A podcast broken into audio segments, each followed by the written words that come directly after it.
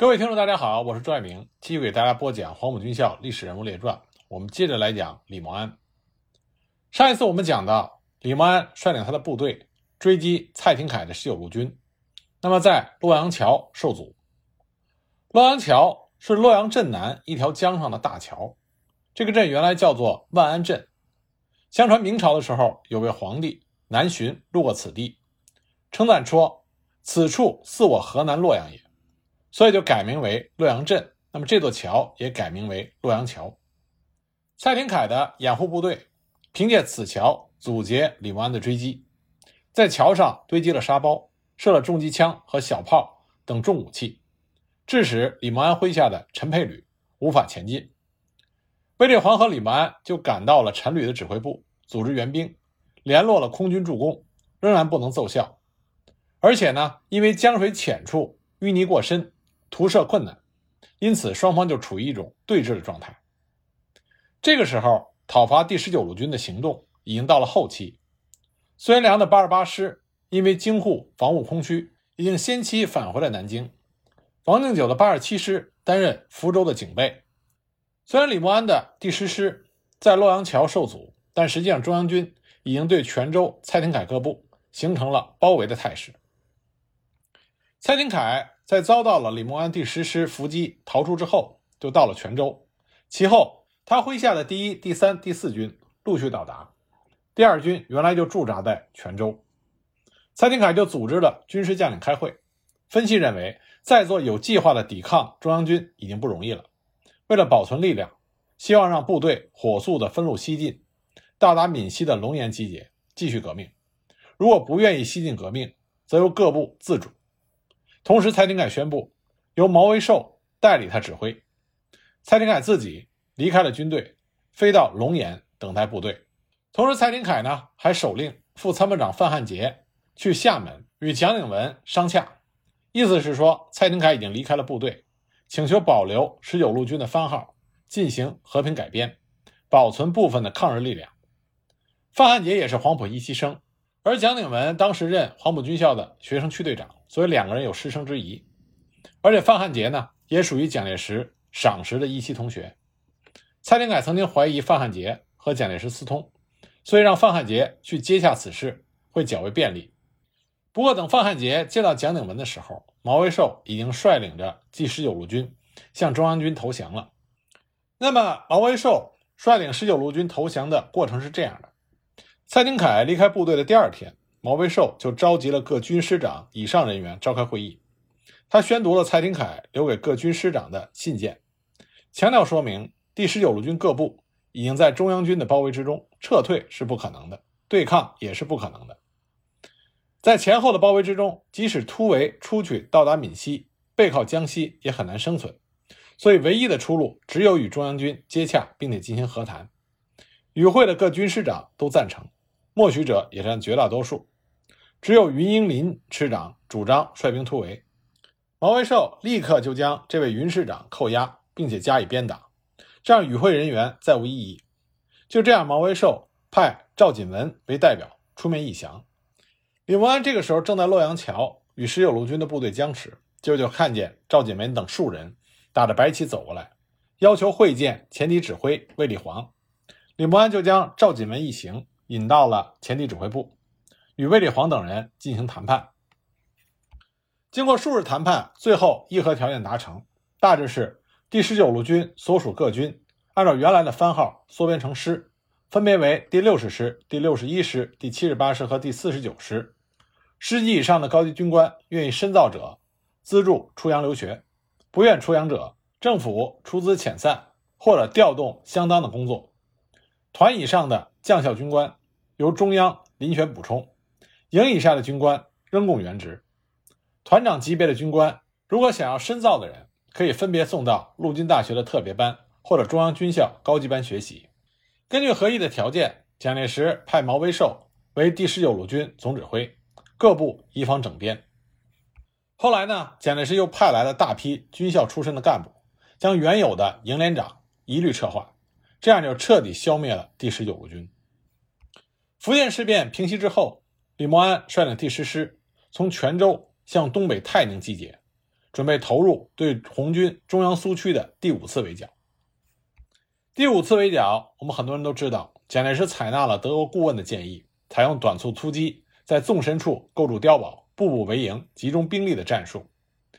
李默安的第十师与刘戡的八十三师，还有汤恩伯的八十九师编为一路，由汤恩伯指挥。当时的打法是一个师在前，两个师随后分左右跟进，每前进一步，由后面的两个师构筑工事堡垒。前面的师如果遇到红军，马上退回。与后面两个师凭攻势防御，然后再由一个师为先，继续滚动前进。这种战法使得蒋介石能够依靠雄厚的兵力装备占了上风。当然，那个时候的红军也采用的是御敌于国门之外，全线出击、短促突击的方针，这就使得红军属于被动应战，形势非常的不利。李默安的第十师归汤恩伯指挥。刚开始，李默安知道这个消息，心里边十分不舒服。因为作为纵队的指挥者，李默安认为，要么职务比他高，要么队伍比他强，这两点汤恩伯都不具备，所以李默安心里不服。不过，当李默安率领他的部队开赴泰宁的时候，汤恩伯亲自出营十五里来迎接李默安。李默安一看汤恩伯对他如此礼遇，就平息了怨气。就这样，李默安、刘戡、汤恩伯三个师集结编队，由李默安的第十师打头，向南开进。李默安回忆说，当时他的师行进到梅口一带的山区，沿着一条较为宽阔的弯曲的山谷开进。就到中午时分，部队行到山谷中间的一个小山头，停下来休息。李默安素知红军第一军团林彪部、红三军团彭德怀部是中共的精锐部队，而这两位军团长也是足智多谋、能征善战，所以不敢有丝毫的松懈。部队一停下，他就带着参谋人员。到各旅巡视，然后到先头部队观察地形。结果，正当李默安用望远镜向前方搜寻的时候，他看见十余里路之外有大批的红军在向左右运动。李默安心里一惊，从数量上判断，他觉得红军比他的部队人数要多，看来红军是要对他的第十师实施攻击。所以，李默安当即决定集中部队收缩阵地，在山谷中央的山头构筑工事。部队紧急行动，伐竹砍木，掏洞挖壕，准备迎击红军的进攻。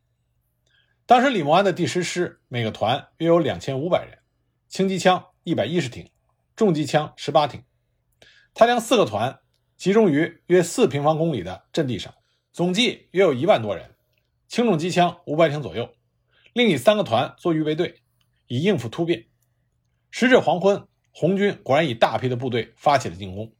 将第十师的阵地团团围住，战斗极为猛烈。红军虽然有着勇猛的攻击力，但是李默安已经有了充足的准备，以强大的火力网自卫，因此红军久攻不下。入夜之后，红军的进攻更为猛烈。那李默安的第十师配有照明弹，一发照明弹能够燃放四五分钟，这样红军就失去了在黑夜中作战的优势。那么国军这边凭借着攻势。和良好的地势死守，战到天明，红军仍然没有能够攻下阵地，于是全线撤出了战斗。李默安回忆说：“这是他参加围剿红军作战以来所经历的第二次最为猛烈的战斗。”后来他了解到，围攻他第十师的红军是红军一、三、五、七军团联合行动，总兵力有两三万人，这也是第五次围剿整个战场最后一次大规模的战斗。在这次战斗中，红军的短促突击战术没能奏效。之后呢，很快就开始了两万五千里的长征。梅口之战之后，李默安的第十师继续南下，经过长汀，在十一月十日率先进占了红军中央根据地的中心区瑞金。李默安回忆说，他是在中午时分自城西进入瑞金的。瑞金城外的土坪上堆积着一百多具尸体，城里房屋被拆毁，户疏人稀。萧条冷落。这个时候，红军已经全部撤出，当地的百姓用极为陌生的目光打量着他们这支国军队伍。李默安立即下令，迅速的查清瑞金附近红军的情况，并且安排部队休整。在此之后，因为红军已经西去长征，所以中央军重新划分了管区。福建省设立了福建绥靖公署，蒋鼎文任主任，下设第一绥靖区，由李默安任司令官，驻扎在龙岩。那李默安的第一绥靖区，他所担负的主要任务是对红军进行清剿。他下辖的部队呢，除了李默安的第十师，还包括李玉堂的第三师和宋希濂的第三十六师。那么在清剿期间，就发生了中共著名领袖瞿秋白被捕，然后壮烈牺牲。那么抓捕到瞿秋白的是宋希濂的三十六师。那么瞿秋白被俘之后，因为关系重大，所以三十六师宋希濂是和蒋鼎文直接联系，李默安未曾过问。但在瞿秋白壮烈牺牲之后，三十六师宋希濂把情报上报于李默安，并且转来了瞿秋白在狱中所写的一份材料，这就是瞿秋白的绝笔多余的话。李默安当时拿到这份材料之后，翻阅了一下，他回忆说，内容是用毛笔工整的写在旧式的十行纸上，笔迹非常的清秀。多是讲了一些瞿秋白自己的一些感想和革命的认识。李默安看后感叹于瞿秋白的思想和文采，同时他也觉得这是一份非常重要的文件，所以他既没有扣留，也没有草率的处置，而是很快将原件送到了南京政府。后来这篇文稿在国民党的报纸上刊登了出来。那么李默安在担任第一绥靖区司令官期间，为当地还是做了几件好事的。在他的回忆录里，他有所提到。第一件事情是捣毁了一家土围子。他在担任第一绥靖区司令官不几日，下面就向他报告说，距离龙岩五十里远的坎市有一家土围子，主人姓赖，有三四百户，聚族而居。这个家族以生产水烟袋挣钱营生，产品销到广东、湖南等地，很有钱，也很有势力。他们购枪制炮，牧养兵丁，收买当地的官僚豪绅。肆意的欺侮百姓，而且还私设关卡、收税、横征暴敛，百姓们对他们恨之入骨。土围子之外有黄姓家族，两族之间常有摩擦，动不动就发生械斗，死伤无数。这家土围子成为当地的一大祸患，但是因为他们有势力、有武装，当地的政府奈何不了他们。红军在的时候，也曾经想铲除这股恶势力，但是土围子修得很坚固。红军没有打下来，这样一来，这些人的气焰更加嚣张。李默安听说这件事情之后，决心加以铲除。他向南京政府打了报告，让部队策划了攻击方案。当时漳州还有个机场，李默安就请示南京政府，派飞机助战。第一天，飞机散发传单，动员他们投降，但是土围子不听。第二天，李默安安排飞机盘旋。扔了两颗两百磅重的炸弹，同时命令城外的一个营猛烈地进攻土围子。这样一来，就把土围子打开了，里边的人不得不投降。部队攻进村之后，强行收缴了武器，缉拿首恶，终于铲除了这股祸害当地的恶势力。那么第二件好事呢，是消灭鼠疫。龙岩一带群众的生活贫困，卫生极差。李默安驻龙岩的时候，发生了一次严重的鼠疫。死了不少人，鼠疫传染到部队，不少官兵也深受其害。李默安第十师第三十旅旅长龙其武不幸就是染上此病，不治而亡。为了控制鼠疫，李默安向南京政府打了报告，由政府的卫生部门派来了一个卫生小组，搞治病防病，消灭鼠疫。最根本的是消灭老鼠，那要灭鼠就要整顿环境，清理卫生。所以李默安带领部队。发动全城的百姓行动起来，搞了一个灭鼠运动，同时用力治理环境卫生。当时龙岩城用的是死水，水质不好，影响卫生。为了改善卫生条件，李默安带领部队在城外的一条小河上筑了一个大坝，拦住河水，疏通渠道，引入城内。当地的百姓给这个水坝起了一个名字，叫做惠民坝。这样一来，控制了鼠疫，也改变了龙岩人。不讲卫生的习惯。第三件好事是，李默安创办了《闽西日报》。闽西地区教育落后，文化贫乏，消息闭塞，群众比较愚昧。为了传播知识，开启新风，李默安还组织了一些文化人办起了《闽西日报》，报纸发行还搞得不错，在当地传为美谈。一九三六年，两广事变爆发，李默安奉令率领第十师进军广州。那么一路之上呢，并没有发生激烈的战斗，顺利的进驻了广州城。两广事变平息之后，一九三六年九月下旬，李默安的第十师奉令调往信阳，到达驻地之后进行整训。而这一期间，陕北的局势逐渐的复杂化。李默安接到卫立煌的通知，大意是蒋介石已经内定卫立煌作为进入陕北的主帅，要李默安的第十师，并且转告第八十三师做好进军的准备。西安事变爆发之后，李默安在回忆里提到，有两支部队的军事行动对当时的局势影响很大，一个是住在洛阳以西的第四十六师樊松浦部，他们在没有接到南京命令的情况下，就率部抢占了潼关要地。为后来各军能够迅速的集结到潼关打开了道路。再有就是东北军驻洛阳的一个炮兵旅。十二月十一日晚，张学良曾经发电报给该旅的黄旅长，要求他进占陇海铁路的洛阳火车站，以阻止中央各军向潼关集结。但这位黄旅长呢，不仅没有执行进占洛阳火车站的命令，反而将张学良的电令交给了陆军军官学校驻洛阳分校教育长祝绍周，致使张学良。想在洛阳阻止中央军向潼关集结的企图落空。十二月十二日深夜，李默安突然接到南京何应钦亲自打来的电话，说西安发生了事变，蒋介石已经被扣押，事态严重，命令李默安率部立即完成出动及作战的准备，在十三日凌晨六时开始车运潼关，集结待命，所需运输车辆已经电告汉口平汉铁路总局。在十三日凌晨四时半，将陆续到达信阳车站。那么，在接到了何应钦电话之后，李默安迅速做出了安排。到了十二月十五日，他的第十师已经在潼关附近全部集结完毕。紧接着，南京方面就命令李默安为左翼军指挥官，率领第十师和第八十三师，即刻向南京石坡赶赴洛南集结待命。这段路约有一百二十多里。李默安接到命令之后。命令部队即刻开拔，翻山越岭，在十八日到达了指定位置。李默安曾经在回忆录里描述过自己在知道西安事变当时的心态，这也是很多黄埔生共同的心态。李默安说，在他率部集结的同时，他也在着力的去了解西安事变到底发生什么事情。那么情况的严重性出乎他的意料之外，揣测各种结局让他的心情异常的沉重。